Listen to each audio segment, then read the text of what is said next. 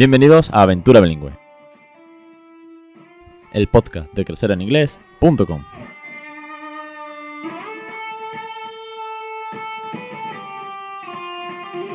Capítulo 141. Feliz día de Andalucía a todos y a todas los oyentes que están escuchando y que están, pues, eh, si vivís en Andalucía, hoy es festivo y yo estoy en casa grabando desde por la mañana.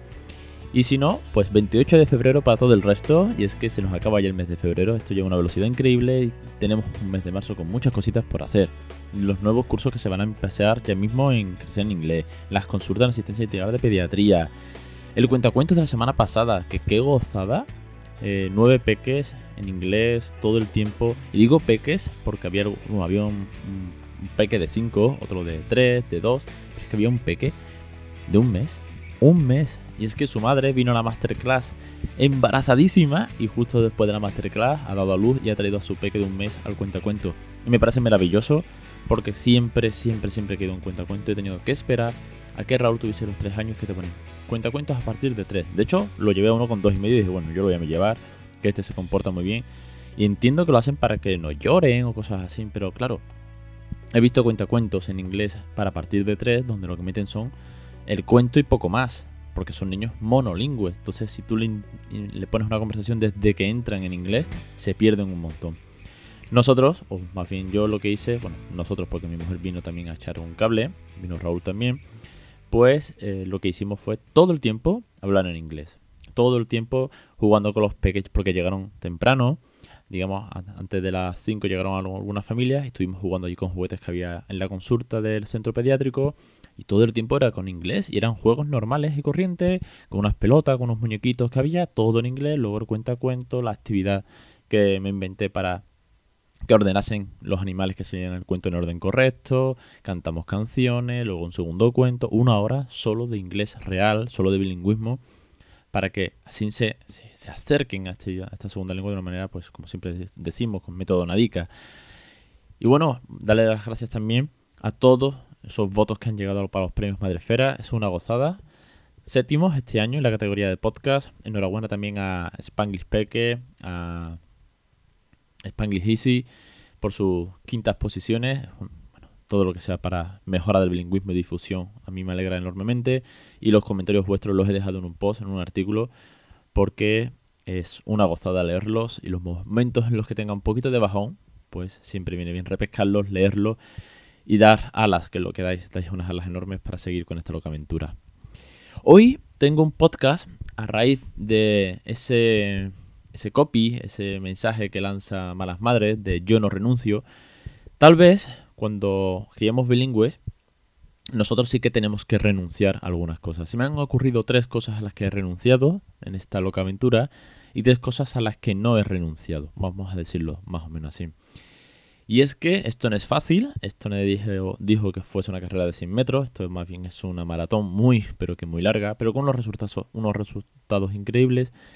Y ahí, de eso es lo que quiero hablaros hoy, para que sirva un poco de podcast motivacional para cuando tengáis esas dudas. Y es que ya sabéis que vamos pivotando temas y esto da para mucho. Eh, de hecho, el otro día lancé una pregunta en, en Instagram de proponer temas, para que podáis proponer vuestros temas también de cara al podcast. Y me han llegado un par de ellas que son geniales. Me va a costar encontrar una de ellas eh, alguien, porque tendría que traer a alguien al podcast, pero es genial, ¿eh? Es genial, genial. creo que os va a gustar muchísimo. Bueno, voy con el yo renuncio.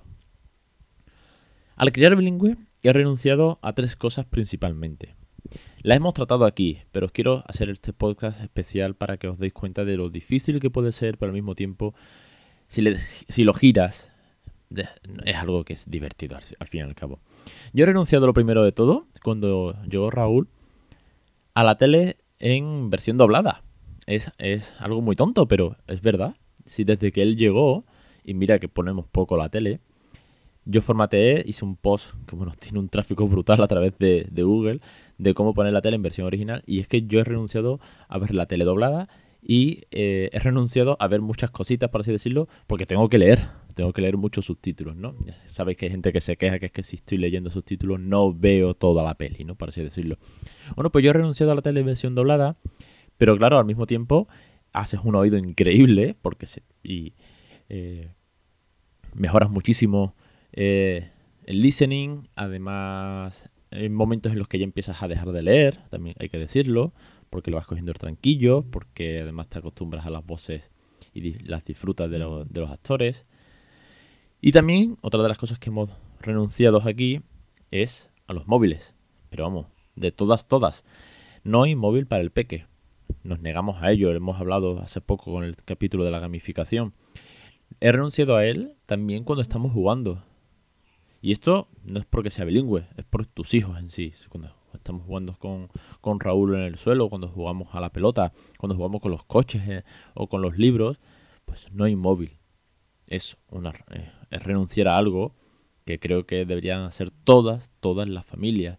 Y como aquí ya noto y ya hemos hablado de que hay un, una sintonía entre todos en la forma de educar, la forma de implicarnos, pues una de las cosas en las que sé que muchos de vosotros también estáis haciendo es renunciar a los móviles. Y he renunciado, y esto es otro artículo que de los primeros que escribí en el blog, he renunciado a hablar en español delante de la familia y amigos.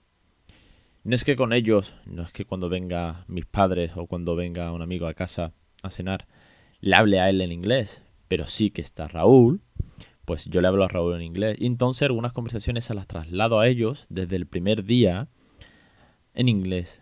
Y esto es de las cosas que más eh, difícil se hizo al principio, porque, claro, la gente decía, es que no te entiendo, o es que creo que él no te va a entender, o es que, bueno, ya sabéis, todo ese tipo de excusas que la gente pone al principio. Lo chulo de esto o lo, positivo que tiene todo esto es que al renunciar a hablar en español con ellos delante de mi hijo, ellos han terminado sin forzar, ojo, por, por bueno, pues por motivación, por, por divertirse, por ponerse las pilas, han terminado hablando muchísimo inglés con mi hijo. Que, sí, que mis padres, que mis suegros, que amigos que vienen a casa practiquen inglés con el peque. Eh, casi se inventen palabras, pero siempre con la idea de eh, transmitirle el inglés, contagiar al final el inglés en casa a la familia, es, es una gozada. Así que, sí, renunciar a hablar en español con la familia cuando está el peque delante, todo el tiempo, porque aquí hacemos un 24-7 intensivo, ha conseguido que gente que, familias, personas que yo, no imaginé nunca que iban a terminar, mi madre, por Dios, terminase hablando inglés, pues lo han conseguido. No es que sean bilingües, ni mucho menos. Yo no, yo no he conseguido que mis padres o familiares sean bilingües, pero sí que se impliquen, pregunten, compren libros de vocabulario. Es, es genial. ¿Quién lo iba a decir? Y por otra parte, sí que sí que he renunciado a cosas. Sí. Eh, o sí que...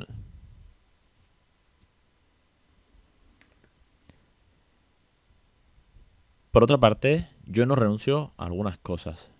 Sí, cosas que si no estuviese criando bilingüe nunca me hubiese planteado. Como la primera de ellas, yo no renuncio a seguir mejorando el inglés, a seguir leyendo, a seguir estudiando, a seguir escuchando, a seguir hablando.